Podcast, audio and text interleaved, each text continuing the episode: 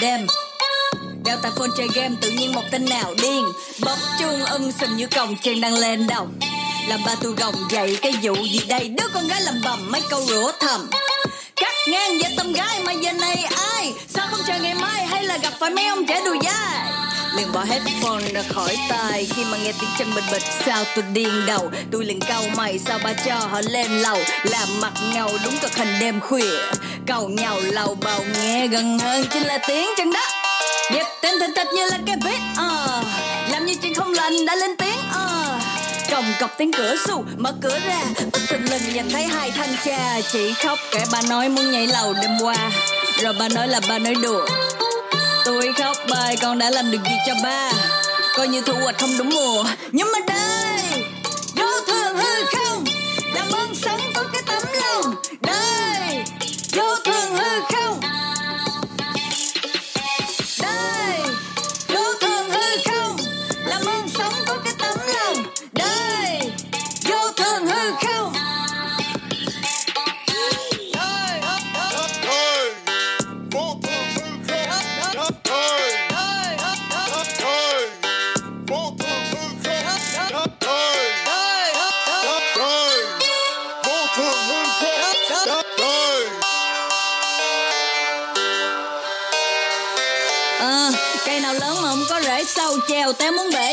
bể đi khui nắp chai Pập hai phát, có sao đâu. Ngâu một chữ, ai cầm play tôi đeo cặp kính màu đen. Cả bên cây dưới lá, Đâu có cần ghen. Và trong một đêm đời buồn thêm con không tin vào tay của điện thoại mẹ biểu về ngay. Tay nặng ba đo đường, thằng bà trên giường, mặt sưng nhận không ra. Mẹ nó mất việc phải không ba con nết tết nghẹn tắt trong mộng mà sao ba biết? Ờ đời em còn cái gì mà phải tiếc? Ờ giọng ba lại cất xu, đừng khóc con. Ở đời có cái gì là mãi mãi?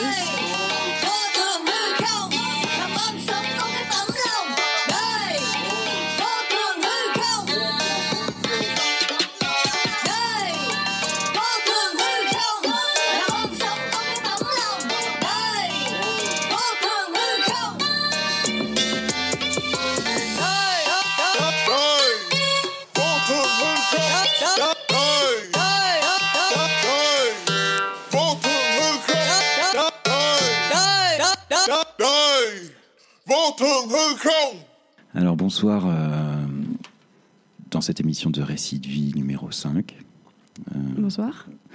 Euh, nous avons euh, l'honneur de recevoir euh, aujourd'hui Martine euh, Baudin, euh, qui était la directrice euh, de l'association Première Ligne. Bonsoir Martine. Bonsoir. Euh, alors on va essayer de découvrir un petit peu le, le parcours de Martine et, et pour ça je pense euh, qu'on va lui demander euh, bien d'où elle vient. Voilà, quel a été son parcours depuis euh, l'enfance, euh, où est-ce qu'elle est née par exemple? Ouh, on remonte loin alors. C'est ça, Au tout début de la vie? Euh, au tout début de la vie, non, moi je suis euh, vietnamienne, d'accord. mais euh, à Genève depuis euh, les années 70, donc depuis très très très très longtemps. D'accord. Voilà. Ah, très Vous aviez quel âge quand vous êtes arrivé à Genève? Deux ans et demi, Ah, par adoption. Je suis suisse par adoption. Voilà, mais donc j'ai fait mes écoles, euh, j'ai mon réseau euh, à Genève depuis. euh, on va pas dire mon âge, hein, de toute façon. euh, Non, non. les auditeurs, c'est pas très intéressant, Non, n'y a non, pas de visuel. mais euh, voilà, donc ça fait très longtemps. ouais. Donc l'école, vous vous souvenez de quoi de cette période scolaire? Oh, euh, rien de particulier. Une enfance sympa, joyeuse, très douce. voilà, je sais pas. Pas de souvenir particulier qui vous ait marqué à ce, à ce moment-là? Non, pas particulièrement. D'accord. Donc une scolarité euh, normale qui vous permet d'accéder euh, bon an mal an à maturité. Et puis ensuite, Pas de maturité parce que j'étais pas faite pour euh, les études. Donc voilà. Donc non, non, non, moi j'ai pas de maturité. J'ai un diplôme d'école de commerce, tout à fait traditionnel. puis après, je suis partie travailler chez un avocat. Alors ça doit être euh, probablement très intéressant. Moi, j'aurais bien voulu faire du droit, mais euh, euh, l'aspect universitaire m'a m'a rebooté C'était pas tout ça? Rebuté, pardon. Et puis du coup, à défaut d'aller à l'Uni, j'ai été travailler comme secrétaire chez un, un avocat qui était fort sympathique, mais en fait où je m'ennuyais profondément. Non pas que tous les cabinets d'avocats soient ennuyeux, mais en tout cas, moi, je m'ennuyais. Et c'est probablement là où il y a eu le déclic en me disant euh, faut bouger. Tu vas pas rester secrétaire toute ta vie. En tout cas, pas dans ce. C'est pas comme ça que je j'imaginais. euh, C'était à quel âge environ qu'il y a eu ce déclic? Euh, 19 ans. hein. Je suis rentrée Ah, très comme tôt à la, ouais. à la haute école de travail social. hein. Je suis sortie très tôt. J'avais euh, 21 ans. Ah. Donc, euh, Ah. Et le réseau d'amis était aussi un réseau qui était euh, très élargi. euh, oui, oui, oui. D'accord. Donc vous étiez très sociable euh, et vous Ah, aviez, ouais, ouais. vous aviez aucun souci de, de rapport humain euh, particulier. Alors vous finissez euh, la haute école de travail social et là, et là ce déclic et, et- et vous vous dites bon ben il faut que je m'implique dans quelque chose. Comment ça s'est fait? Non, non, non. euh, bah, il faut travailler surtout. hein. Donc, donc euh, voilà, non, mais moi, ma, ma, ma- ma- mon parcours professionnel euh, n'a été fait que de rencontres et d'opportunités. En sortant de l'école, j'avais pas de préconçu ou d'a priori en disant j'ai envie de travailler avec telle ou telle population. Euh, voilà, je, je voyageais déjà beaucoup et Mais vous étiez militante. Déjà à l'époque mais militante, je pense que le- la militance, elle, elle- elle est née d'un, elle naît d'un événement, elle naît d'un contexte, elle naît d'une urgence. Euh, donc à 20 ans, non, j'étais pas militante. À 20 ans, j'étais. Oui, oui, oui, oui. Je proviens d'une famille de militantisme. Oui, c'est clair. Mais euh, plutôt sur les droits humains. Je crois que c'est plutôt ça euh, finalement qui a traversé ma carrière professionnelle. Contre quoi est-ce qu'ils militaient, vos parents particulièrement? Par rapport à bah, l'adoption, hein, puisque je suis adoptée, euh, voilà. Mais euh, par rapport au droit d'adoption, au droit de le droit de vivre au quoi en droit quelque de sorte. la multiculturalité, euh, le droit d'accueil des enfants. euh, c'est une question passionnante, mais complexe, hein, qu'est qu'est l'adoption. Surtout il y, a, il y a 40 ans où on, on parlait plus des adoptions internationales, donc des déplacements. Les questions nord-sud, etc. Et tout. Donc voilà, moi je suis sortie de l'école sociale euh, euh, en me disant il faut que je travaille et puis c'est une opportunité et une autre opportunité qui a amené euh, à rencontrer des populations en difficulté. Très bien. Alors premier emploi suite à l'emploi d'avocat pendant les études en gros qu'est-ce que c'était? Ah ben, moi, j'ai financé mes études sociales en travaillant avec des personnes atteintes d'infirmité motrice cérébrale. Donc, c'était, voilà, c'est effectivement une, première euh, grosse expérience euh, avec toute une équipe, euh, avec des gens que je fréquente toujours, de leur permettre d'avoir des loisirs le week-end, euh, euh, comme tout un chacun. Et, c'était super. Voilà, c'était euh, tout en en réalisant qu'il que y a des gens qui sont bien nés et d'autres un peu moins. Parce qu'avoir des atteintes profondes euh, au niveau cérébral, c'est compliqué au quotidien. Donc, nous, c'était plutôt d'amener ce côté ludique, joyeux euh, euh, de la vie. Et c'était vraiment très, très, très beau souvenir. Comment, à cette époque-là déjà, comment est-ce que vous perceviez cette douleur, ou au moins la représentation que vous en, en faisiez? Co- Comment est-ce que vous vous souvenez des premiers moments à, avoir passé Est-ce que vous aviez une émotion euh, que- Quelle est cette émotion? Comment vous l'avez transformée dans, le- dans, dans la manière de les accompagner? Je- Est-ce que...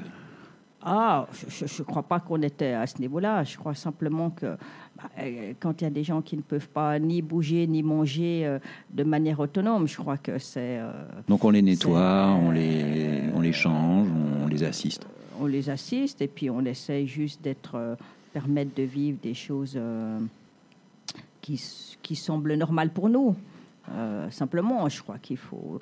Je crois qu'il n'y a pas. Vous savez, moi j'ai euh, 30 ans de travail social et, tout. euh, je ne suis pas une grande théoricienne. hein, je crois qu'il ne faut pas faire des grandes théories sur, euh, sur l'attente des gens et tout. euh, euh, à un moment donné, il y a des impossibilités pour ces personnes-là et en tout cas, nous, sur un aspect plutôt euh, ludique de week-end, c'était de leur permettre de vivre ce qu'elles ne peuvent pas vivre de manière autonome, indépendante, euh, libre, euh, comme vous et moi. Mhm.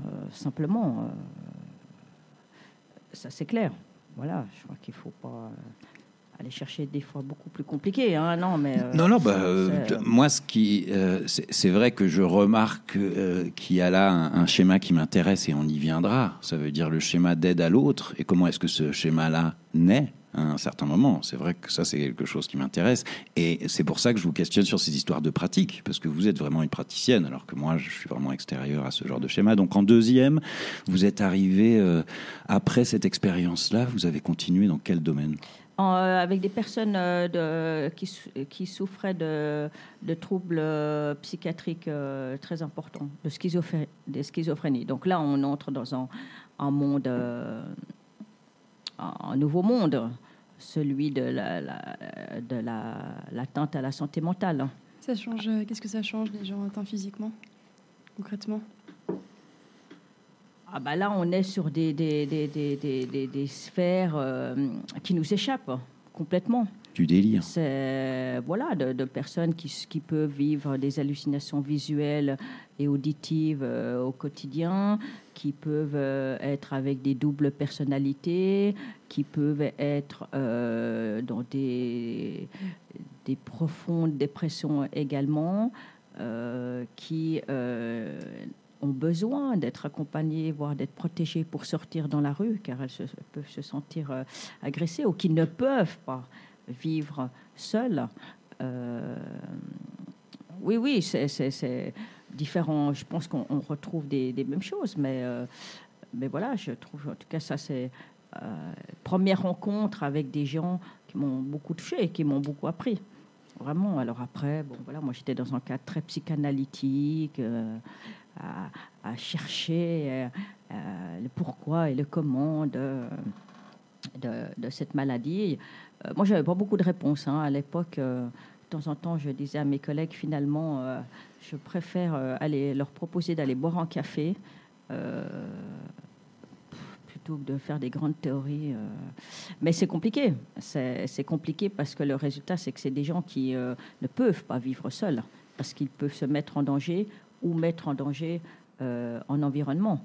Et je me souviendrai toujours le, père d'une des pensionnaires qui, venait voir sa fille le dimanche et euh, qui avait trois filles et qui me disait euh, bah, lui il avait la quarantaine passée moi j'a- j'a- j'avais 21 ans j'étais toute jeune et qui me disait je ne comprends pas pourquoi l'une de mes filles a cette atteinte là et je lui disais j'ai pas de réponse et je suis pas sûre que mes, mes collègues avaient beaucoup d'autres d'autres réponses euh, voilà, mais sa fille, effectivement, c'est c'est avec des gens qui ont des, des troubles obsessionnels compulsifs, c'est-à-dire que euh, pour rentrer dans une cuisine, on, on prend deux heures.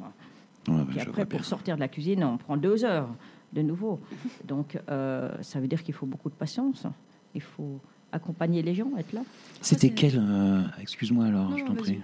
Vas-y. Je me demandais si parfois c'est pas frustrant justement de travailler avec ces personnes-là. euh. Ah non, non, moi, je, la frustration, c'est pas de travailler avec ces personnes-là. La frustration, elle est avec soi-même, hein, euh, avec ce qu'on en attend, euh, l'attente du professionnel, ses projections. Non, non, non, non, non. Il faut, faut, ah, réellement, si on veut être dans la relation avec les gens, il faut être, il faut pas être dans l'attente. Il faut être avec les gens. Point à la ligne. Donc non, euh, on- passait deux heures à tenter de, passer le seuil de la porte. Donc on faisait par exemple à manger avec cette, avec cette dame. Et donc pour pouvoir euh, faire à manger euh, le soir, que ça soit prêt à 7 heures, bah, effectivement on démarrait à 2 heures. le passage de la porte, voilà. Quand on y était, après on pouvait faire à manger.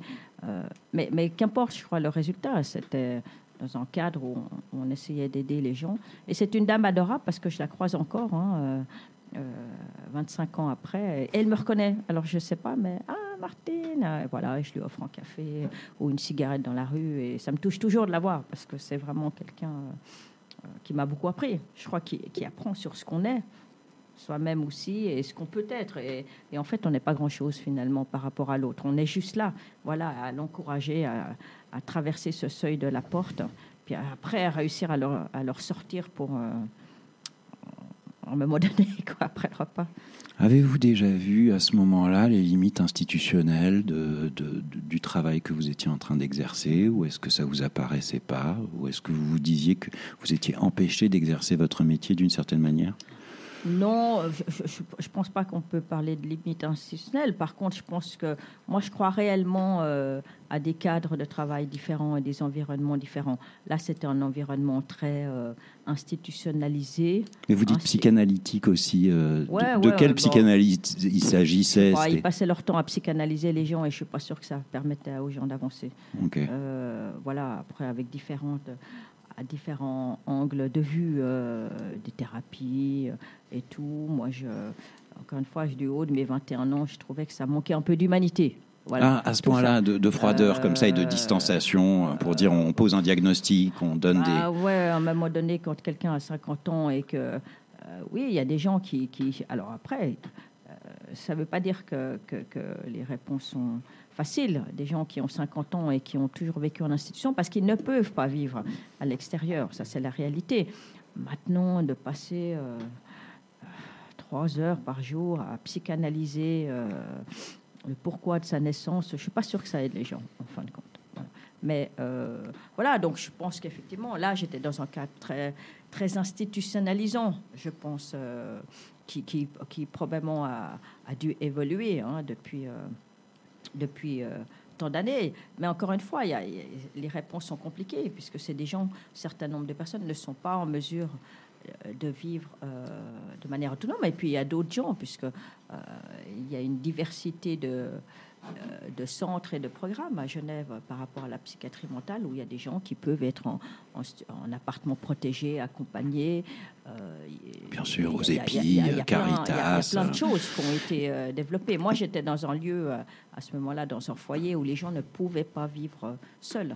Mais je pensais, euh, quand je disais cet aspect institutionnel, je pensais à, à- à la démarche institutionnelle qui est à l'heure actuelle, euh, qui a cours à l'heure actuelle. Ça veut dire vous avez trois mois pour choisir, vous, en tant que personne, euh, en tant que patient, vous avez trois mois pour choisir une formation et, et la mettre en œuvre. Et puis ensuite, euh, l'association qui s'occupe ou qui vous prend en charge avec l'assurance maladie a encore deux ans pour pouvoir vous mettre en emploi. Voilà. Et ça se... Ah non, mais là, là j'étais avec un public qui n'était pas du tout en emploi. Ouais, hein, J'ai bien était, compris, euh, voilà, justement. à l'assurance invalidité.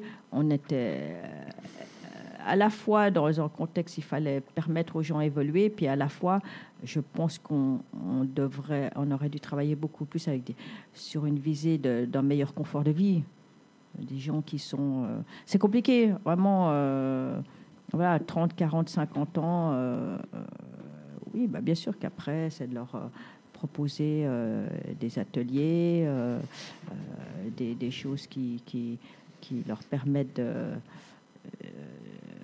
d'avoir de l'intérêt à la journée. euh. C'est, c'est, c'est- en, y, en y repensant, ça fait longtemps que euh, je ne me suis pas repenchée sur ça. C'est vrai que les, les réponses étaient, étaient complexes. Je trouvais à l'époque que c'était un lieu beaucoup trop fermé. Voilà. Il D'accord. manquait de, l'extérieur, il manquait de... euh, voilà, mais euh, ça c'est... Bon, c'est toujours une problématique assez euh, forte parce que depuis les années 70, les lieux ont essayé de s'ouvrir, en tout cas pour certains, pas tous. Ouais. Mais euh, on voit bien, et l'exemple de l'Arcade 84 est assez significatif, que lorsqu'on vient, par exemple, pour assister à des ateliers qui sont ouverts normalement au public, ben, les personnes et, et, euh, d'ergothérapie sont assez dérangées. Euh, C'est elles que ça dérange, c'est pas les gens que vous regardez faire de l'art en l'occurrence. Ces Mhm. personnes-là, elles sont plutôt ouvertes. Mais en général, j'ai eu plutôt des difficultés euh, de contact avec elles parce qu'elles se sentaient observées et que le monde du travail social en ce moment, c'est difficile. Voilà, mais c'est un autre sujet. Ensuite, si on poursuit euh, après cette expérience euh, de la maladie mentale chronique et dans, des, dans un contexte euh, institutionnel, en tout cas dans cette, dans cette institution assez fermée, qu'est-ce qui combien de temps ça a duré? Ah, j'ai travaillé une année et demie là-bas. Après, je suis partie. J'ai travaillé avec des jeunes en rupture, bon, dans un foyer. Ça, c'est un autre engagement bénévole, puisque j'ai travaillé pendant des années euh, sur les questions de formation pour des jeunes euh, qui sont en complète rupture, mais pas ceux qui sont dans les listes, hein, ceux qui sont invisibles aux, listes. Voilà, j'ai créé une association. Ça, c'était un autre euh, engagement de pouvoir proposer à ces jeunes de raccrocher, mais de raccrocher avec des facilités d'accès, avec le minimum d'exigence. Enfin voilà, tout en. Donc voilà, ça j'ai travaillé avant d'arriver en fait en 93 euh, par un complet hasard sur le travail de réduction des risques liés à l'usage de drogue. Donc les jeunes, c'était quoi, à l'Astural ou dans une autre Non, non, non, organisation non, c'était encore, encore plus associatif. Ok, donc vous créez votre propre association à quel âge? Bah, je sais pas, euh, 23 ans, 24 ans. 23 ans. Ouais. Donc, euh, donc voilà, oui, oui, mais avec euh, effectivement tout- tout- toute la, la- l'enjeu, mais qui est encore plus, euh, euh, plus important aujourd'hui, c'est qu'il y a des principes de formation et il y a un certain nombre de programmes qui sont proposés avec des, déclinés, euh, euh, services étatiques, services associatifs, mais il y a encore des jeunes qui échappent à ces programmes-là et d'aller encore plus sur des alternatives. Moi, j'ai toujours défendu ça, hein, très clairement, d'aller encore plus dans les chemins de traverse, encore plus aller à leur rencontre euh, pour euh, euh, proposer une facilité d'accès. Moi, je crois réellement à ça. Enfin, c'est un de mes, un de mes Donc, ça veut dire être- premières, quelles que soient Hmm. les populations. C'est, il faut, c'est le- le, l'offre qui doit s'a- s'adapter à la personne et pas la personne à l'offre. Et je pense qu'aujourd'hui, avec grand regret, c'est encore et plus que jamais euh, le jeune qui doit s'adapter à l'offre, très clairement. Euh, ça va faire bondir euh, plein de gens en disant ça, mais euh, j'assume parce que je pense qu'on est encore en train de demander aux jeunes à s'adapter, même si lui doit apprendre à, à- à travailler avec des contraintes, avec des systèmes euh, X ou Y, hein, mais euh, très clairement, ça, ça fait partie de la construction de l'individu. Mais voilà, je pense qu'encore aujourd'hui, euh, 25 ans après, il n'y a pas encore assez d'offres qui s'adaptent complètement aux jeunes. Bah, c'est une co-construction, hein. ça ne fonctionne qu'avec des intervenants qui sont aussi euh, d'une certaine forme. euh, il faut englober une situation complètement, on aura l'occasion d'en reparler. Euh, bien, alors cette expérience avec les jeunes, quels souvenirs vous en gardez vraiment s'il fallait que vous en évoquiez un ou deux souvenirs de, ce, de ces moments-là? Ah bah l'engagement que j'ai eu avec à l'époque, c'était l'association Jobs, jeunes. Euh, je ne sais plus du tout jeune orientation euh, Jobs BB. euh, je sais qu'il y avait jeune orientation bilan et je sais pas. Ah bah c'était c'était de, de- le souvenir c'est de on était une poignée d'individus sûrement utopiques mais l'utopie est importante. C'était de ne pas avoir été entendu. De pr- proposer des microstructures et pas des, services où euh, on accueille 80 jeunes par jour et on leur euh, propose que 5 minutes euh, chrono. Donc c'était vraiment des mi- mini-structures déclinées avec des tas de possibilités d'accompagnement extrêmement différents suivant la possibilité et la capacité du jeune. donc d'offrir des structures de 5, 10 C'est- Ah, le souvenir, c'est d'avoir euh, une non-recevoir des autorités, très clairement. Une, euh, euh, une, incapacité d'écoute. On a frappé à toutes les portes. voilà, avec une association militante, avec mes trois, compères, qui sont mes amis aujourd'hui, c'est d'en avoir absolument, d'avoir été viré de toutes les portes en disant vous êtes des utopistes. On, voulait créer un bistrot en fait. Euh, Donc la, la structure n'est pas nouvelle, l'idée n'est pas nouvelle, mais elle est extrêmement séduisante parce qu'en bistrot, il y a des tas de places différentes. On peut s'adapter à, tout type. On peut prendre aussi des jeunes qui, ont des difficultés. On n'est pas obligé d'aller euh, faire du service euh, si on, ne sait pas parler à quelqu'un ou qu'on a peur de, et tout. Ah, c'est une. euh, on a été, euh, été absolument pas écouté. Et aujourd'hui, il y a des structures qui sont comme ça, hein, qui le Du sont même type, depuis, euh, exactement. C'était euh, très novateur, voilà, quoi. C'était très euh, novateur. Transit amérin, euh, enfin, il y a un certain nombre d'institutions. euh, voilà. Ah non, non, ça a été. Parce qu'il n'y avait pas de politique de, pour les jeunes en rupture il y a, il y a 25 ans, euh, ce qui est un peu plus maintenant. C'est vrai que je m'étais un peu renseignée aussi sur euh, les, actuellement ce qui est proposé aux jeunes en rupture pour retrouver du travail. Mais euh, j'ai l'impression que c'est tellement de la main-d'œuvre pas chère. euh, les Bon. jeunes, euh, alors, quand ils les regardent. Bah, la complexité aujourd'hui, c'est euh, oui d'une part, et puis c'est euh, c'est probablement qu'il y a beaucoup plus de jeunes en rupture que ce qu'on veut bien croire. que ce et ils sont bien plus que ce qui sont aujourd'hui à l'hospice général euh, avec une structure spécifique pour éviter effectivement de les, les, les mettre dans une forme d'endettement ou d'assistance financière qui serait effectivement que délétère pour, euh, Tout à fait. pour eux. Mais, euh, Ils s'inscrivent même plus d'ailleurs, on les retrouve nulle part. mais en même temps, ils ont raison. Ouais, ouais, ouais, tout à fait. il y a, il y, a, il y, a, il y a encore, en guillemets, euh, promouvoir l'école euh, traditionnelle est, est absolument indispensable. Mais je crois qu'aujourd'hui, euh, toutes les alternatives à l'école traditionnelle ne sont de loin pas encore euh, travaillées. Ah bah ça, c'est c'est un fait. Surtout qu'on peut- Aujourd'hui, on peut faire un on peut faire un apprentissage et ensuite aller à l'université, quoi. Bah, on, peut, Ouais, c'est difficile. on peut, on On peut peut faire beaucoup de choses. Il y a des passerelles et Il y a des tout. passerelles. Mais oui. ça, c'est toujours facile quand euh, les gens sont dans ces Ouais, filières. exactement. Mais eux, ils Ça, a sont pas pas dans ces filières-là. Ouais. Maintenant, il faut retravailler encore et je pense qu'il y a une vraie euh, responsabilité tant, euh, tant du canton, euh, tant des professionnels, des enseignants, que du monde associatif ou de la société civile, très clairement. Je crois qu'il n'y a pas de personne vraiment pour répondre. Moi, j'avais postulé, euh, je me souviens à une certaine époque, là, pour les Cap Jeunes euh, et compagnie. J'avais vu un petit peu de quoi il s'agissait. On recevait effectivement euh, des jeunes, des fois, qui étaient en rupture, mais ça n'avait pas d'intérêt euh, à proprement parler. On savait que c'était du.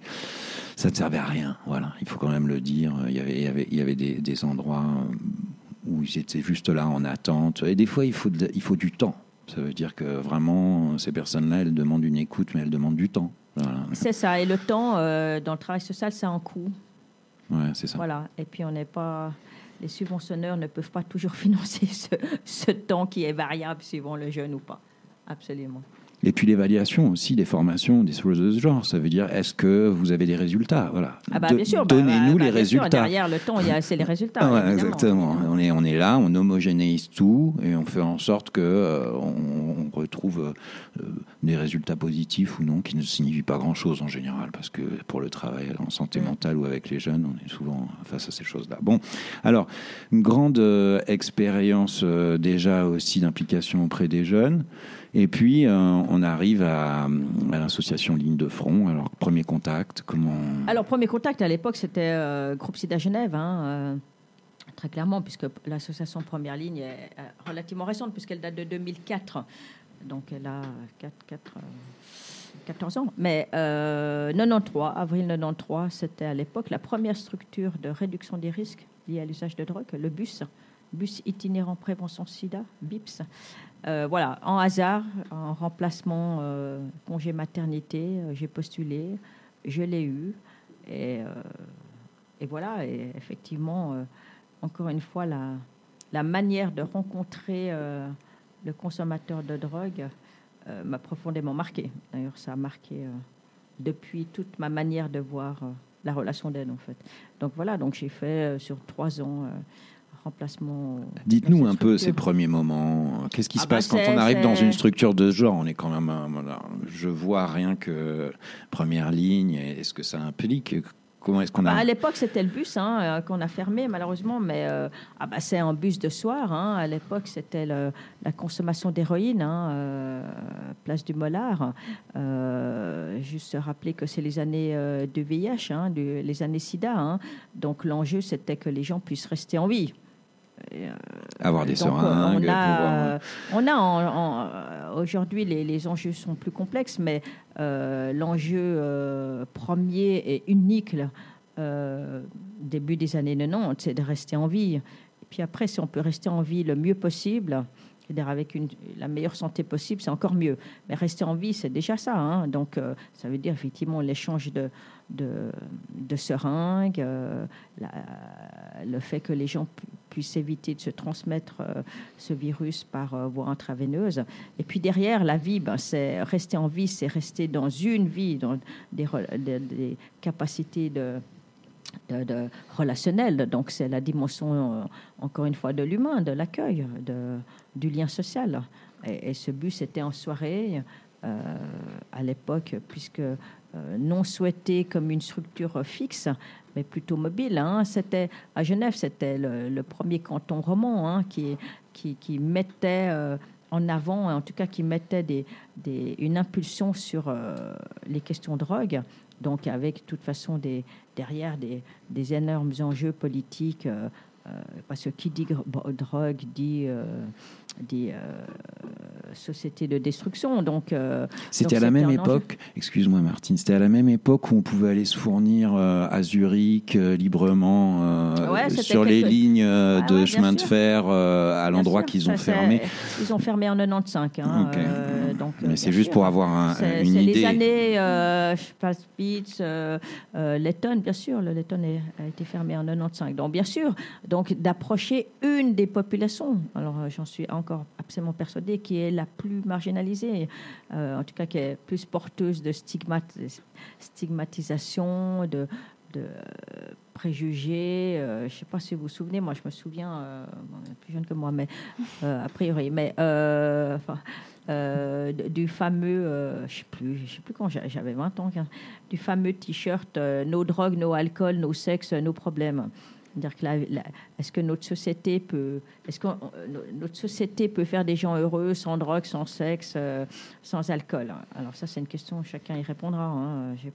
J'ai ma réponse, mais qui n'est pas plus juste que la vôtre et tout. Mais bien sûr que c'était un enjeu d'approcher une population déjà stigmatisée qu'on a approchée avec le SIDA. Je dis toujours, est-ce que le SIDA n'aurait pas existé? Se serait-on intéressé à cette population de la même manière? Point d'interrogation. Il y aurait peut-être une autre urgence.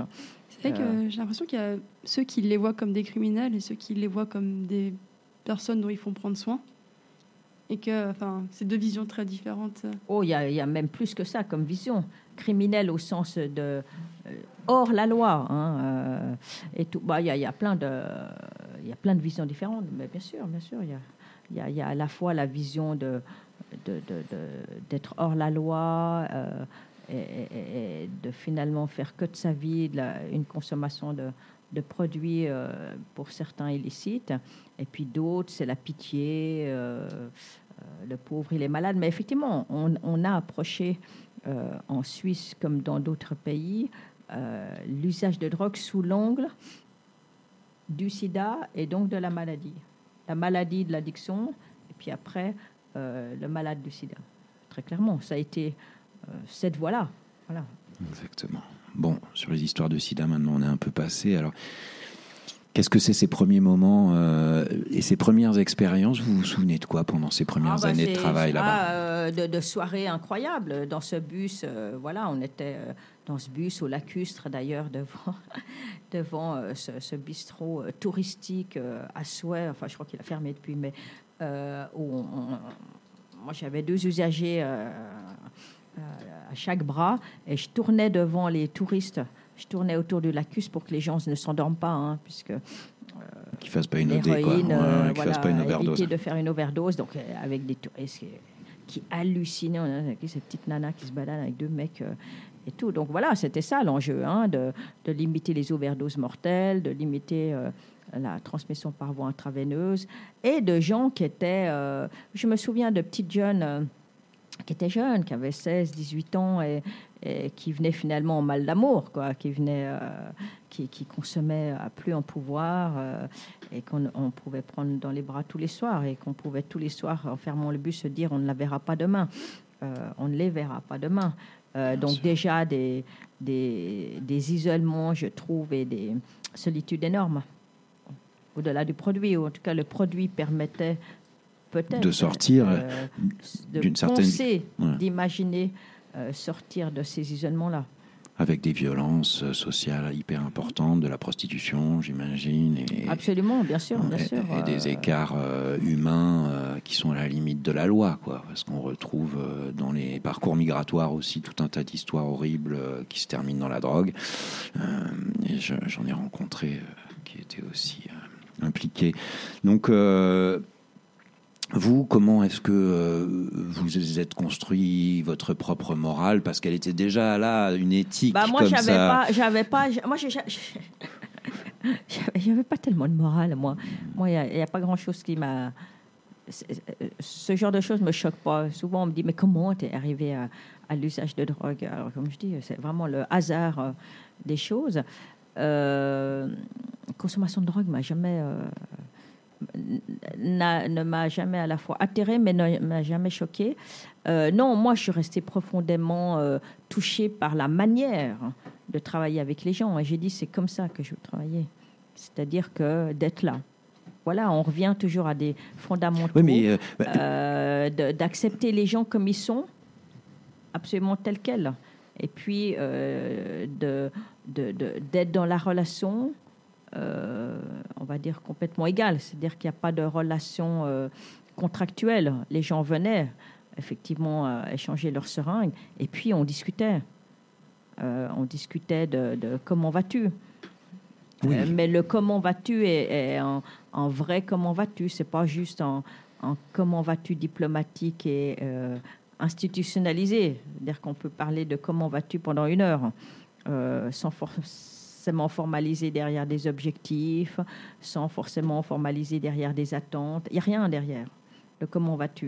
Il y a juste le temps de la rencontre. hmm. Euh, et et- et- et c'est vraiment ça qui, euh, qui est important, le- le- la rencontre, euh, ce temps de la rencontre qui peut être furtif, éphémère, mais qui peut peut-être, en se disant, ben, en ayant passé une demi-heure avec des gens le soir, ben, quand euh, les gens allaient pas bien, ben, ils revenaient à cet endroit-là. Donc je pense que ça a été ce, travail incroyable qui a été mené par l'équipe du BIPS, c'est de permettre aux gens de revenir, parce que accepter tel quel, même euh, en revenant, en ayant beaucoup consommé. Les gens nous disaient, ouais, tu verras, demain, je consommerai moins, tu verras, tu verras. Puis on lui disait, mais euh, on verra. Mais nous, on ne te demande rien. Puis tu peux revenir en ayant encore plus consommé. Et je pense que ce travail du BIPS, les dix premières années, a, été euh, fondamental dans, cette euh, manière d'être, effectivement, pour permettre aux gens de revenir tous les soirs, tous les soirs, tous les soirs, tous les soirs, tous les soirs.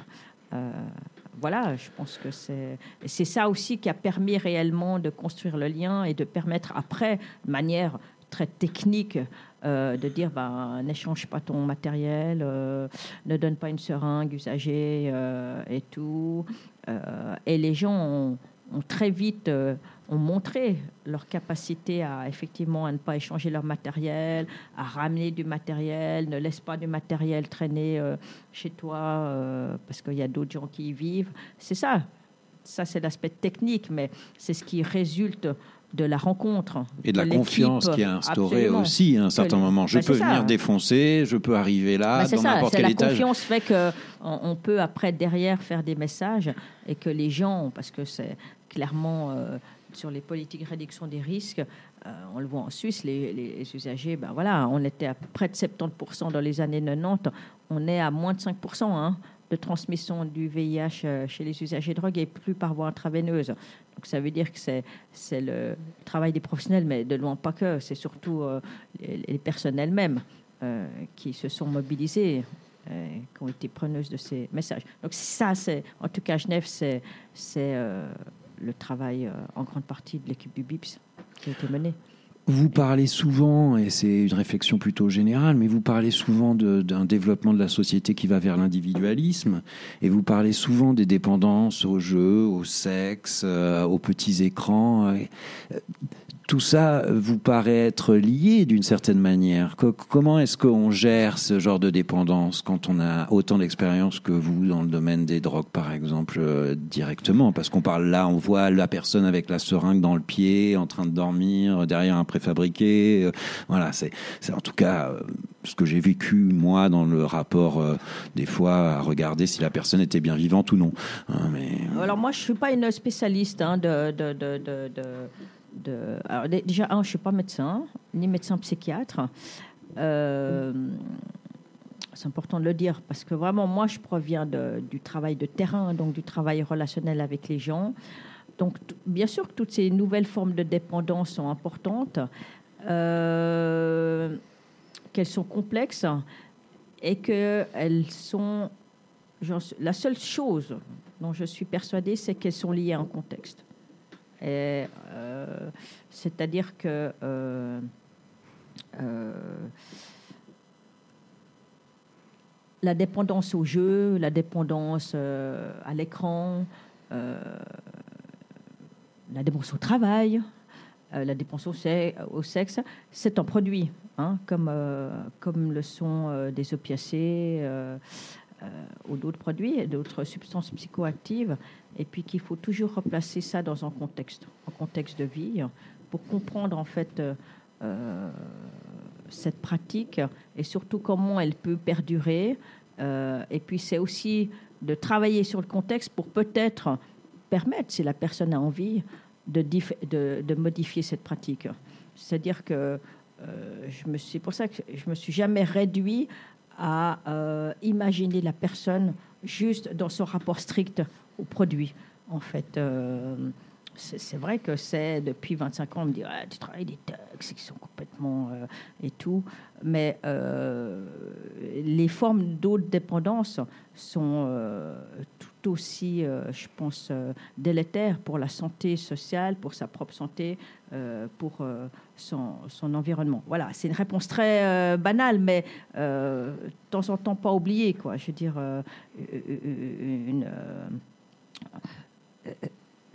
tout ça pour dire qu'il y a un truc, un paradigme qui est vachement important, qui est très important, que moi j'ai toujours défendu, c'est euh, c'est quelle vision on porte sur l'usage euh, ou su- enfin, sur le rapport qu'on a à un produit, quel qu'il soit, effectivement, euh, que ça soit euh, que ça soit l'écran, que ça soit la télévision, que ça soit les jeux vidéo, que ça soit euh, de Le travail. l'héroïne, le travail. Mm. Euh, Est-ce qu'on on amène une vision problématique ou non problématique? Et je pense que c'est un des fondamentaux. Euh, et que si on ne se pose pas cette question-là, on se trompe de début de réflexion. Euh, et puis après, il y a des thérapies hein, qui aident et tout.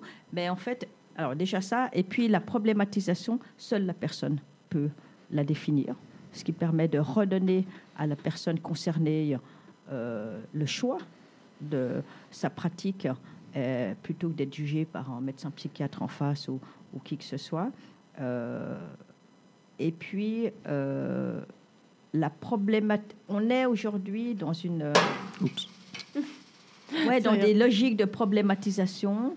Je suis en train de vous couper tout ça parce que je suis en train de merder dans ma. Non, mais c'est Mais pas ce qui est très important, c'est c'est- vraiment de, de, de- Comment dire?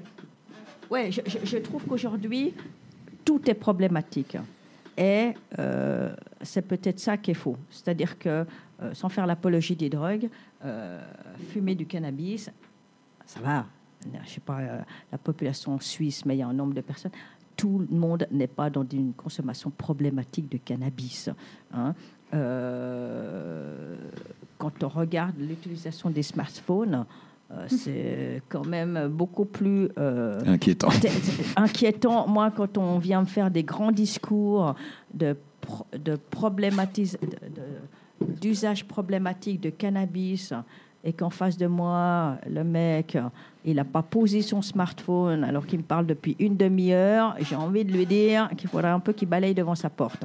Alors après, ça peut être pas les mêmes conséquences sur la santé, quoique quelqu'un qui vit qu'avec son smartphone dans ses relations, c'est pas, C'est pas, pas excessivement génial. Donc voilà, et je pense que vraiment, il y a un truc que je retiens et que moi je mets toujours en avant, c'est euh, de pouvoir définir euh, la problématique ou pas de sa pratique d'un produit, d'un lien avec euh, euh, un produit, et que c'est la personne qui peut le faire. Et donc on redonne à la personne sa capacité de pouvoir réfléchir sur sa pratique. C'est ce qui m'est apparu en, en réfléchissant à cette idée de dépendance. Si on coupe les deux mots et qu'on fait dépendance, on a quelque chose comme en suspens, une affaire pendante, quoi. Ouais. Une affaire en suspens. Et ces personnes-là arrivent avec une affaire en suspens, en quelque Mhm. sorte, une affaire affective en général qui est une affaire en suspens. Mais j'aimerais vous questionner sur cette idée. Vous parlez souvent d'acteurs de terrain. C'est drôle parce que il y a quelque chose de paradoxal dans ce terme-là. Ah ouais? Ouais. Euh, ça veut dire que on sent que vous êtes une personne qui est sur le terrain, et d'un seul coup, on a cette notion d'acteur. Ça veut dire que vous n'êtes pas forcément vous-même.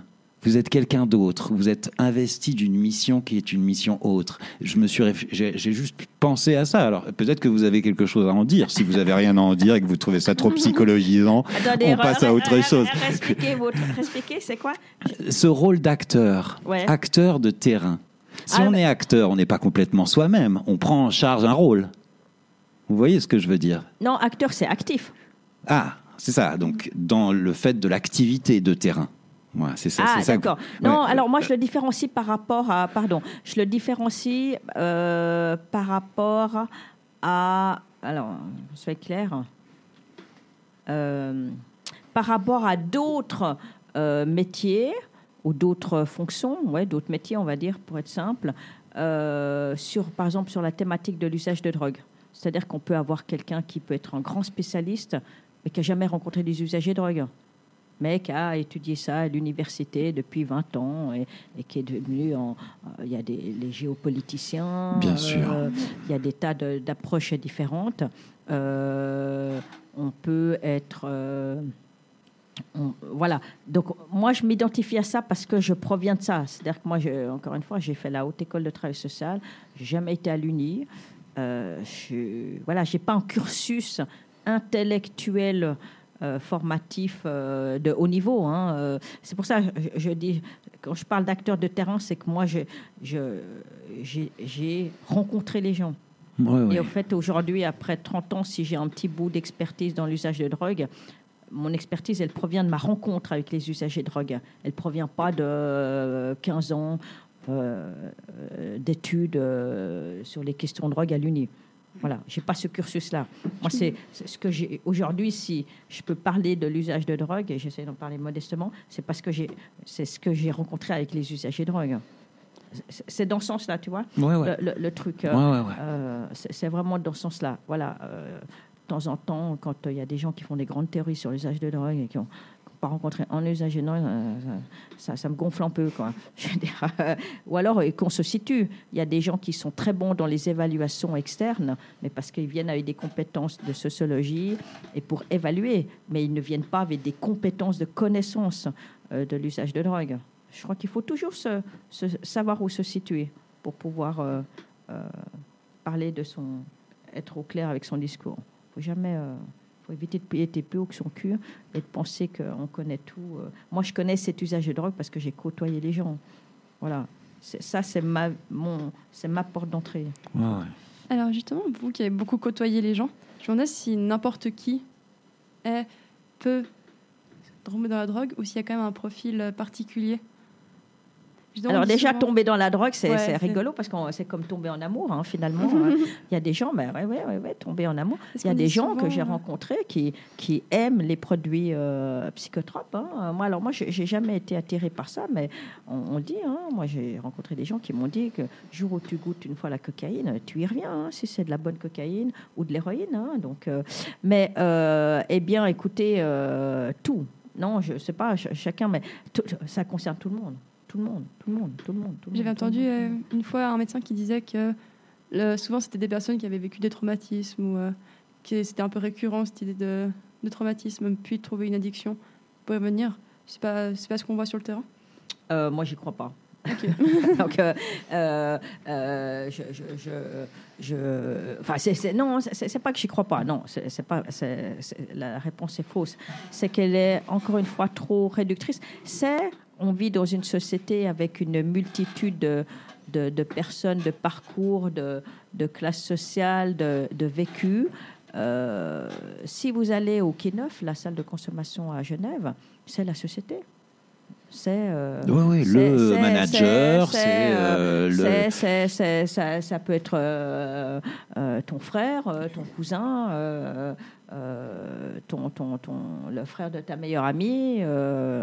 Euh, ce sont des gens, des hommes et des femmes, euh, qui, qui ont vécu à Genève, d'autres euh, viennent d'arriver.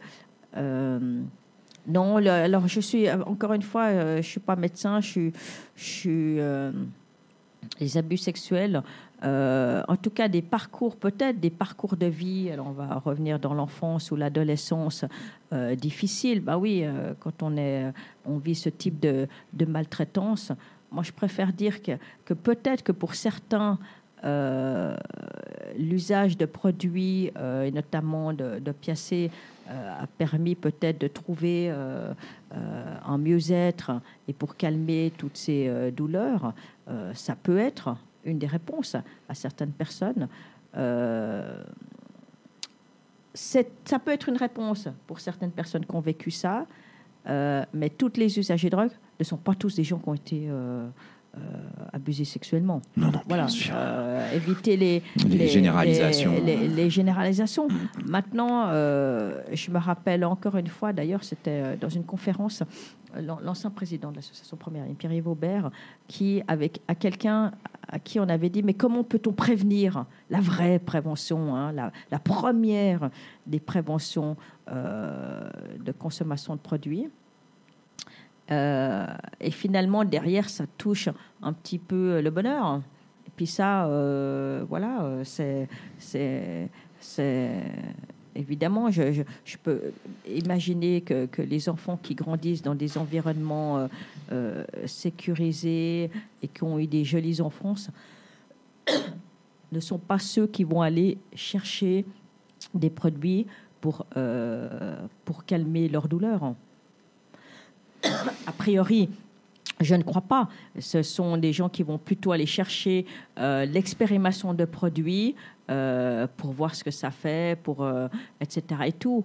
Des gens qui n'ont pas été malheureux dans leur vie, a priori, n'ont pas vraiment de raison d'aller chercher des produits pour aller un peu mieux. Donc ça, c'est un petit peu logique. on est d'accord. Mais en même temps, finalement, la construction de soi et, de trouver le bonheur, euh, c'est un petit peu comme s'en sortir. hein. Moi, ça fait 20 ans qu'on me dit, mais alors, ils s'en sortent, ils s'en sortent. Et en fait, euh, je ne sais pas, euh, parce que je ne sais pas ce que ça veut dire s'en sortir. Qu'est-ce que ça veut dire tomber dans la drogue? Qu'est-ce que ça veut dire s'en sortir de la drogue? Euh, Ce sont des termes complètement virtuels, en fait, où j'ai pas de réponse, moi, après 25 ans, parce que... Non, et quel est le poids parce que, ouais, et puis parce que, encore une fois, euh, tout un chacun cherchons des, des, des- une place pour vivre euh, et encore la, la, définition de votre vie, encore une fois, chacune, chaque personne. euh, ça ça revient à chaque être humain de, de la définir. Il y a effectivement des gens qui vont toujours avoir eu, un intérêt, une curiosité, un attrait pour des produits euh, comme des opiacés ou comme de l'héroïne. Il y a des gens qui auront besoin d'héroïne toute leur vie. Et ce seront des gens qui, eux, s'estimeront s'en sortir et qui vont plutôt bien. Hein. Oui, Euh, moi j'ai vu des expériences où la personne, on- elle va chercher son héroïne le matin, elle, elle prend que deux shoots par jour, euh, c'est de la qualité euh, exceptionnelle et la Alors ça, personne c'est elle le travaille.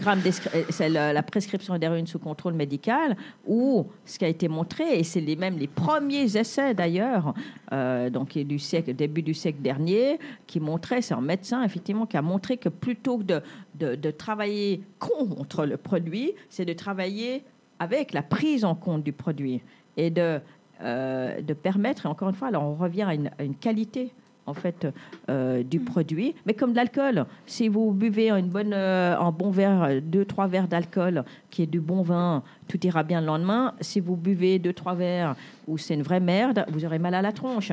Ça revient exactement au même, hein, je veux dire. Donc euh, si euh, Mais ça me semblait intéressant parce qu'il y avait la démarche individuelle qui allait à, à- à la rencontre de la démarche institutionnelle. On a, on- on- il y a aussi cette hésitation à dire quelle est la responsabilité individuelle chez le preneur de drogue, quelle est sa propre responsabilité, et ensuite dans la société dans laquelle il vit, quelle est la responsabilité de la société? Et là, il y avait, à mon sens, quelque chose qui permettait de rencontrer l'institution et la, la personne individuellement. Bon, je ne sais pas ce que où ça?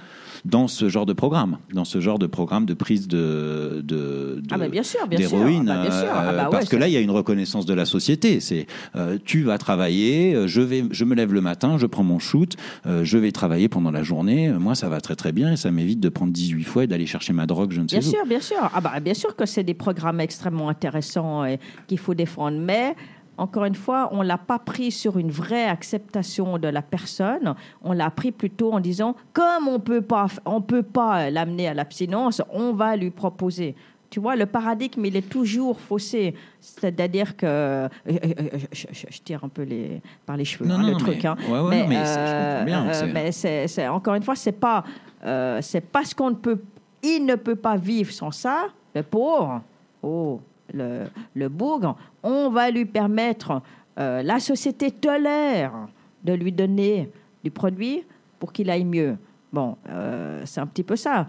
Parce qu'en fait, la vraie, la vraie question derrière tout ça, en tout cas en parlant des produits, ceux illicites, on va parler d'héroïne et de cocaïne, c'est la régulation des marchés. Derrière, c'est ça la vraie question. C'est le fait de mettre en place une prescription d'héroïne sous contrôle médical pour permettre à des gens de rester dans des consommations avec du bon produit puis derrière, il faut euh, une aide thérapeutique en soutien. C'est très, très, très, très bien. Euh, ce qu'on voit aujourd'hui, alors moi, je ne connais pas du tout tous les profils, mais euh, il y a des gens qui, sans doute, vont peut-être travailler, qui bénéficient de ce programme. Mais derrière, c'est beaucoup de gens qui sont très isolés qui ont peu de famille, ou qui ont des parcours aussi relationnels difficiles. Donc ça, ça ne résout rien la prescription d'héroïne sous contrôle médical n'a pas résolu l'accès au logement, n'a pas résolu l'accès à des, aux rétablissements sociaux. Hein. Donc derrière, encore une fois, on revient finalement toujours au contexte de vie. Et puis par rapport aux qualités des produits et à la vraie accessibilité à des produits euh, qui soient contrôlés, c'est la régulation des marchés. On revient toujours à, enfin, pour moi, c'est l'une des questions euh, cruciales, c'est qu'il y a des gens qui sont euh, qui ont besoin de ces produits et ce serait de pouvoir travailler euh, sur la qualité des produits. Et travailler sur la qualité des produits, c'est sur la régulation des marchés. Et donc euh, que, que l'État puisse s'emparer de cette régulation des marchés qui permettrait de travailler de la production jusqu'à la vente du produit et en cassant les systèmes des marchés mafieux.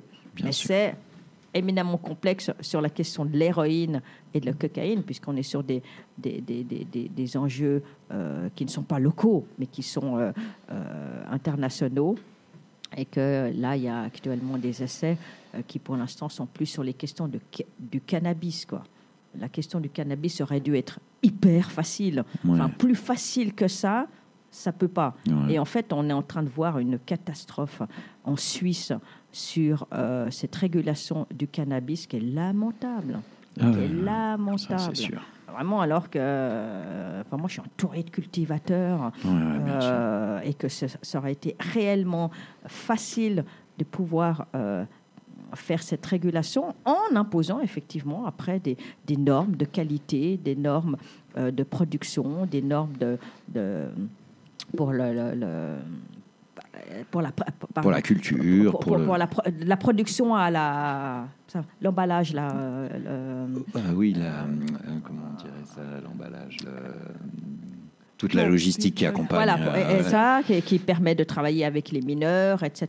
Exactement. Voilà. Euh, vraiment, c'était euh, sur le cadre prévention. Voilà, aussi. bien sûr, bien sûr. Après, ça touche, ça touche plein de choses, et de sortir encore une fois de ces, de cette vision problématisante du cannabis euh, puisque, pourquoi? Puisque c'est du produit qui est euh, un produit local. Encore une fois, euh, c'est pour ça que c'était beaucoup plus facile de commencer avec le cannabis, puisque c'est du produit qui est, cultivé localement, hein, contrairement à l'héroïne et, la, cocaïne. Et en fait, on ne sait pas si... Enfin, alors que la Suisse a été extrêmement novatrice sur, des, euh, sur la, politique des quatre piliers, sur ce travail de réduction des risques par rapport à des produits illégaux, euh, se fait une plantée absolument euh, phénoménale sur le cannabis. Et on sait pas si on aura ça, ces premiers marchés. Alors, il y a des études pour un certain nombre de niveaux. Le cannabis thérapeutique qui est tout à fait, enfin, qu'on n'a absolument pas à remettre en question. Il a des tas de vertus et c'est extrêmement, extrêmement bien. Mais enfin, voilà. Donc, probablement que la que, cette régulation du marché du cannabis euh, en Suisse n'est pas prêt euh, de voir le jour. C'est sûr. Alors, euh, votre parcours, Martine, se poursuit juste pour... quels sont les grands moments, juste à ligne de front, en, gros, dont vous ayez le souvenir avant d'amener avant la, la, conclusion ah, Les grands, moments, bah, les grands moments, c'est effectivement cette première structure du bus, la participation à l'élaboration écrite d'une salle de consommation euh, entre 94 et 96 et ce travail de nombreux partenaires, hein, euh, pas que au niveau associatif, mais les pharmaciens, euh, les services étatiques, le pilier de la répression aussi, soins et traitements, qui a permis bah, la première salle romande hein, à Genève en 2011. C'est quand même un grand moment. Effectivement, en, ayant quitté l'association, je mesure cette aventure qui a 17 ans aujourd'hui, absolument incroyable, extraordinaire, et qui, les plus grands souvenirs ne sont que les rencontres.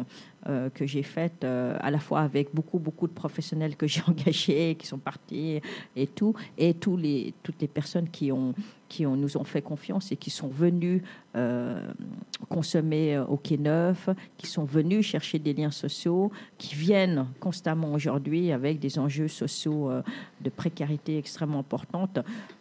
oui, les, grands moments, ça a été effectivement le démarrage du Quai Neuf, mais euh, démarrage de l'action Nuit Blanche, qui est aussi toute la question de, des consommations et des expérimentations de, consommation au milieu festif. Et puis le Grand Maman, ça a été le virage que l'association a pris, bah, la création de première ligne en partant du groupe SIDA Genève, en étant, en, en, en choisissant le sida étant, reste important, mais trop réducteur par rapport aux, questions de drogue. Et puis les questions sociales. Aujourd'hui, c'est ça. Voilà, moi, je me suis beaucoup battue pour euh, aujourd'hui remettre l'usager de drogue dans un contexte global. Hein. Encore une fois, ça touche tous les profils. Euh, il faut continuer à limiter les overdoses mortelles, c'est évident, mais il faut une vraie place aux usagers de drogue avec un vrai accès à un logement durable, avec des alternatives du travail, hein, parce que ce ne sont pas des gens qui retourneront sur du marché classique, ça c'est évident. Donc il y a des vrais enjeux. Euh, moi, je retiens quand même, euh, et je te coupe, excuse-moi Martine, mais parce que ça me paraît très très important, le projet de père aidant me paraît quelque chose qui est très très important. Bien sûr, on en a fait plusieurs. Exactement, euh, mais ça me paraît bien ça euh, là, pour l'instant, il n'y en a plus, mmh. mais j'en ai porté plusieurs. Euh, ça amène d'autres euh, complexités, encore une fois, de comment l'usager peut être acteur aussi, alors qu'il cherche un logement, alors qu'il n'a pas de travail, alors qu'il a besoin de produits tous les jours et que c'est du produit de mauvaise qualité. Donc, et tant qu'on, je pense que si on a envie encore de développer les projets père aidant ou les, projets de, d'autosupport euh, de personnes usagères de drogue, il faut d'abord résoudre la question du logement, la question en bout d'alternative au travail et la question des qualités des produits. Et après, on pourra leur permettre d'être encore plus euh, acteurs. En tout cas, en Suisse, hein. il y a eu d'autres. D'autres réponses, hein, comme en France où il y a eu des vrais groupes de pères aidants et des vrais groupes d'autosupport. Mais parce qu'en France, ils ont attendu un des plus hauts taux du, du sida en Europe euh, avant de mettre en place la méthadone, avant de mettre en place euh, les, les, programmes de, de seringues. Donc les usagers eux-mêmes ont dû faire valoir leurs droits et se sont mobilisés. C'est absolument génial. Ce qui est vraiment une autre histoire en Suisse. L'espace public et l'espace privé, c'est quoi la limite pour vous? Parce que là, on a l'impression que votre vie de femme, euh, c'est votre implication quotidienne. Ah Je pensais à autre chose sur les. Ah non, non, non, non, non, non, non, non, c'est plein de choses. Non, vous pensiez à quoi après? Vous me dites à quoi vous pensiez j'étais sur le travail, sur l'espace public et l'espace privé. Non, non, euh, euh, sur, sur l'espace public, euh, les, les, usagers de drogue qui sont dans la rue. Non, ah, mais bien sûr que c'est plein de choses. C'est euh, mes amis, c'est ma famille. J'ai un enfant donc ah. que j'ai élevé quand même. C'est quand même important, oui. On a ah, l'impression que votre, vie, votre vie privée, bah, parce que c'est l'aspect euh, militantiste. Ah non, non, c'est les voyages, euh, beaucoup de voyages, c'est euh, des tas de potes, des passions. alors que j'ai un peu moins fait, oui, en prenant la direction ces dernières années. C'est un enfant que j'ai élevé qui a 19 ans et qui est génial. c'est une liberté de penser, c'est d'aimer le le bon vin le soir, euh, c'est de couper mon portable le soir, euh, parce que le soir je suis inatteignable, j'ai jamais été très atteignable le soir. Euh, c'est de m'autoriser dans des soirées. Ah, parce qu'effectivement, quand on est une soirée, on dit je travaille avec l'usage de drogue, ah, on a plein de questions à te poser. Et c'est de dire ah non, pas ce soir, non, je n'en parle pas. C'est d'être asocial dans une soirée, justement pour ne pas en parler. et c'est de voyager beaucoup. Non, non, c'est.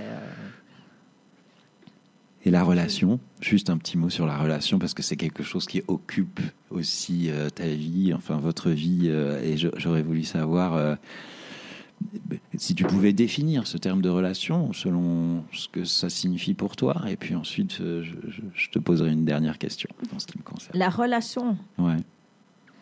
Tu Oula. mets toujours ça en évidence dans la relation. C'est l'être humain. Ouais, C'est alors l'être justement, humain. Euh, mais, qu'est-ce que tu veux savoir? Ben, C'est, c'est, euh, bah, bah, moi, je, je- mais c'est l'expérience de l'être humain qui t'intéresse. C'est c'est- c'est- C'est la rencontre. C'est la douleur de l'être humain. Tu vois, je voudrais. Ah, tu ça. comprends ce que je veux dire? Non, C'est alors- c'est- c'est Ah ouais, d'essayer de, de ouais. trouver dans Ouais, cette rencontre ce qui précise. Non, c'est tout. En fait, c'est- encore une fois, c'est d'être là et en face de moi. Mais c'est pas que la douleur, parce qu'il y a de loin, dans l'usage de drogue, il y a en, plus pas que la douleur. C'est l'être humain avec toutes ses nuances. Moi, je crois aux nuances hein, de la vie. Je, je suis pas, euh, je crois peu aux, aux extrêmes. Et euh, c'est la palette de relief hein, qui est absolument passionnant. Et puis que c'est aussi la capacité ou le fait d'être aujourd'hui ce qu'on est et demain on est peut-être quelqu'un d'autre. Et on s'en fout un peu. Euh, c'est en fait la personne qu'on a rencontrée aujourd'hui. On se dit ah bah tiens. Ma discussion de demain a une autre couleur parce que euh, on est dans un autre état d'esprit. euh. Donc voilà, c'est l'être humain. Bah, c'est ça. Il y a des gens qui sont capables de vivre. euh, je pense d'ailleurs à. Je, je fais une- pour répondre à ta question, je fais une association euh, de- de- de- d'un spectacle que j'ai adoré, absolument extraordinaire, de Jacques Gamblin, comédien époustouflant, euh, qui a fait un spectacle euh, on, ne peut pas, on ne peut pas parler à un homme qui bouge tout le temps. Et c'est sa correspondance avec Thomas Couville, euh, le grand navigateur. Je crois c'est pendant sa traversée, l'une de ses grandes traversées. Et Thomas Couville Jacques Gamblin lui a lui amenait lui envoyait plein de mails parce qu'il il était en admiration euh, extrême pour cet homme qui peut faire une grande traversée, euh, je sais plus de l'Atlantique je sais plus quelle traversée seul que moi j'admire aussi hein, complètement d'a- d'aller seul euh, au gouvernail dans, dans bateau et, donc Gamblin lui envoie, envoie tout en lui racontant sa vie de comédien etc. Et Thomas Couville lui a fait qu'une réponse Et la pièce est basée hein, sur cette réponse. C'est une pièce absolument euh, époustouflante. Et Tho- Thomas, Thomas Coville lui répond, je suis, en gros, hein, je ne veux pas déformer ses propos, mais lui répond, je vais en mer car je ne suis pas capable d'être en relation sur Terre. Voilà. Donc, euh, et donc il y a des gens qui effectivement vont peut-être s'échapper dans des lieux comme euh, la navigation ou les grands espaces. Moi, je pourrais pas, même si j'adore la navigation. Moi, j'ai besoin d'être en lien avec les gens, quels qu'ils soient, quel que, quel soit le résultat. Finalement, euh, le résultat m'importe très très peu euh, de, de, la euh, la rencontre. Parce que finalement, j'aime plutôt les chemins de traverse que les chemins traditionnels. Donc peut-être que la relation, c'est ça, en fait. Voilà, c'est l'humain et que moi, je je suis pas tellement prête à aller vivre dans une grotte toute seule ou sur une île déserte, même si j'aime bien les, les temps de silence et de solitude. J'avais peut-être aussi une dernière question. Euh, on sent que vous avez beaucoup de caractère et beaucoup de puissance. Est-ce que travailler justement en contact avec ces gens à qui parfois il faut savoir dire non, est-ce que ça vous forge justement en caractère? Euh, je sais pas si c'est avec eux, non, je crois pas. non, je crois pas. Oui, du caractère. Euh, bah, euh, t'es directrice, donc là, il faut un peu faut être un peu réveillé pour diriger une institution. Mais euh, non, je crois pas que c'est avec eux. Au contraire, euh, moi, j'ai- une infinie. En fait, pour, les usagers de drogue, en tout cas ceux que j'ai côtoyés ou qui neufs, qui vivent des choses difficiles, j'ai une tendresse et une, affection infinie. Donc, je ne crois pas qu'il faut être, avoir du caractère. Enfin, quoi que tout le monde m'a dit, euh, l'équipe du Q9 a du caractère, mais euh, il, en faut. Mais en même temps, il faut cette capacité à être. Point à la ligne, face à l'autre. Ouais, c'est ça. Avoir une colonne vertébrale. Je veux dire, il faut Alors, être. il faut avoir une colonne vertébrale. structuré, Ça, quoi. euh, quand même, euh, je, je suis d'accord. Puis à être, à être, euh, parce que en fait, euh, euh, on est chamboulé de tout, hein. tout, tout, tout, tout. Les heures, euh, comme je dis toujours au Quai Neuf, les, les heures se suivent et ne se ressemblent pas forcément. Être prêt à être bousculé dans tout, être prêt à être euh, chahuté dans tout, dans toutes ses croyances, dans toutes ses euh, dans toutes ses, euh, convictions de travailleur social, d'infirmier, euh, mais d'être humain. Et puis en même temps, il y a un bout de colonne vertébrale. Autrement, on, autrement, les gens, on va mal. Si on est, on est entraîné dans toutes les douleurs, dans toutes les, euh, les méandres, euh, dans tous les, les tourments, mais ça, c'est la relation d'aide, pas que- de loin pas qu'avec les personnes usagères de drogue, mais avec des publics vulnérables, avec euh, quels que soient les, les, les, les tourments euh, de la personne. Mais si euh, on, est- on est trop perméable, on est entraîné et, et aspiré et mouliné dans ce- ces tourments. Alors effectivement, moi, c'est pas ça que j'ai eu depuis 25 ans, c'est que j'ai été profondément touchée. Il y a des choses qui, qui constituent mes convictions, mais euh, je n'ai. Tu me demandais ma vie privée. Ma vie privée, très clairement, euh, m'a toujours permis de garder la colonne vertébrale. Euh, Donc, pour conclure, il s'agit peut-être moins de se sauver soi-même que de sauver les autres. Ouais, y a-t-il quelque chose à sauver? Euh, ah bah oui, probablement. De toute façon, l'humanité va plutôt mal, quoi, quand même. hein. Donc, euh, bah bien sûr. hein, bien Non, mais dans ça, obsession, c'est vrai qu'on a. euh, mais c'est l'équilibre entre. de toute façon, dans ce type de travail, la, la relation d'aide, c'est quelque chose d'intime et c'est c'est l'équilibre entre, entre ce- ce qu'on va chercher pour soi-même, ce qu'on va donner pour l'autre et ce qu'on va espérer pour l'autre. Mais ça, euh, moi, j'ai pas beaucoup de réponses à ça. Merci beaucoup. merci beaucoup, oui. Merci, Martine. merci. Je crois que ça a été très, très touchant et très important, euh, tout ce qui a été dit. Nous, euh, bah, on en a fini. Est-ce que tu as quelque chose à ajouter, Martine Non, écoute, euh, rien de particulier comme ça. En tout cas, merci beaucoup d'être intervenu. Et Bah, puis, on se rien. réjouit de te suivre. Euh, Je ne sais pas quelle est ton actualité et par quoi tu vas poursuivre, en tout cas. Ah, moi, je pars. euh, oui, oui, moi, j'ai un gros projet. Je pars m'installer au Vietnam. Ah, Ah, incroyable. C'est pour ça que j'arrête euh, l'association. Ah, voilà. Ouais, Donc, ouais. euh, pour monter une association, j'imagine. Écoute, euh, on verra. Pour, euh, en tout cas, pour essayer de travailler sur les questions de VIH, hépatite, et j'aimerais travailler sur la, le plaidoyer et, et la défense de l'usage de drogue et des usagers de drogue. Ah oui, c'est très important là-bas. Ouais. J'aimerais bien. Tu, parles le vietnamien hein Ouais, je m'y remets, je m'y remets. Ouais. Bravo Martine, merci à toi en tout cas. Merci à vous, on- hein. ouais, une euh, superbe journée et encore. euh, euh, on se réjouit de te redécouvrir dans d'autres euh, contextes. Merci.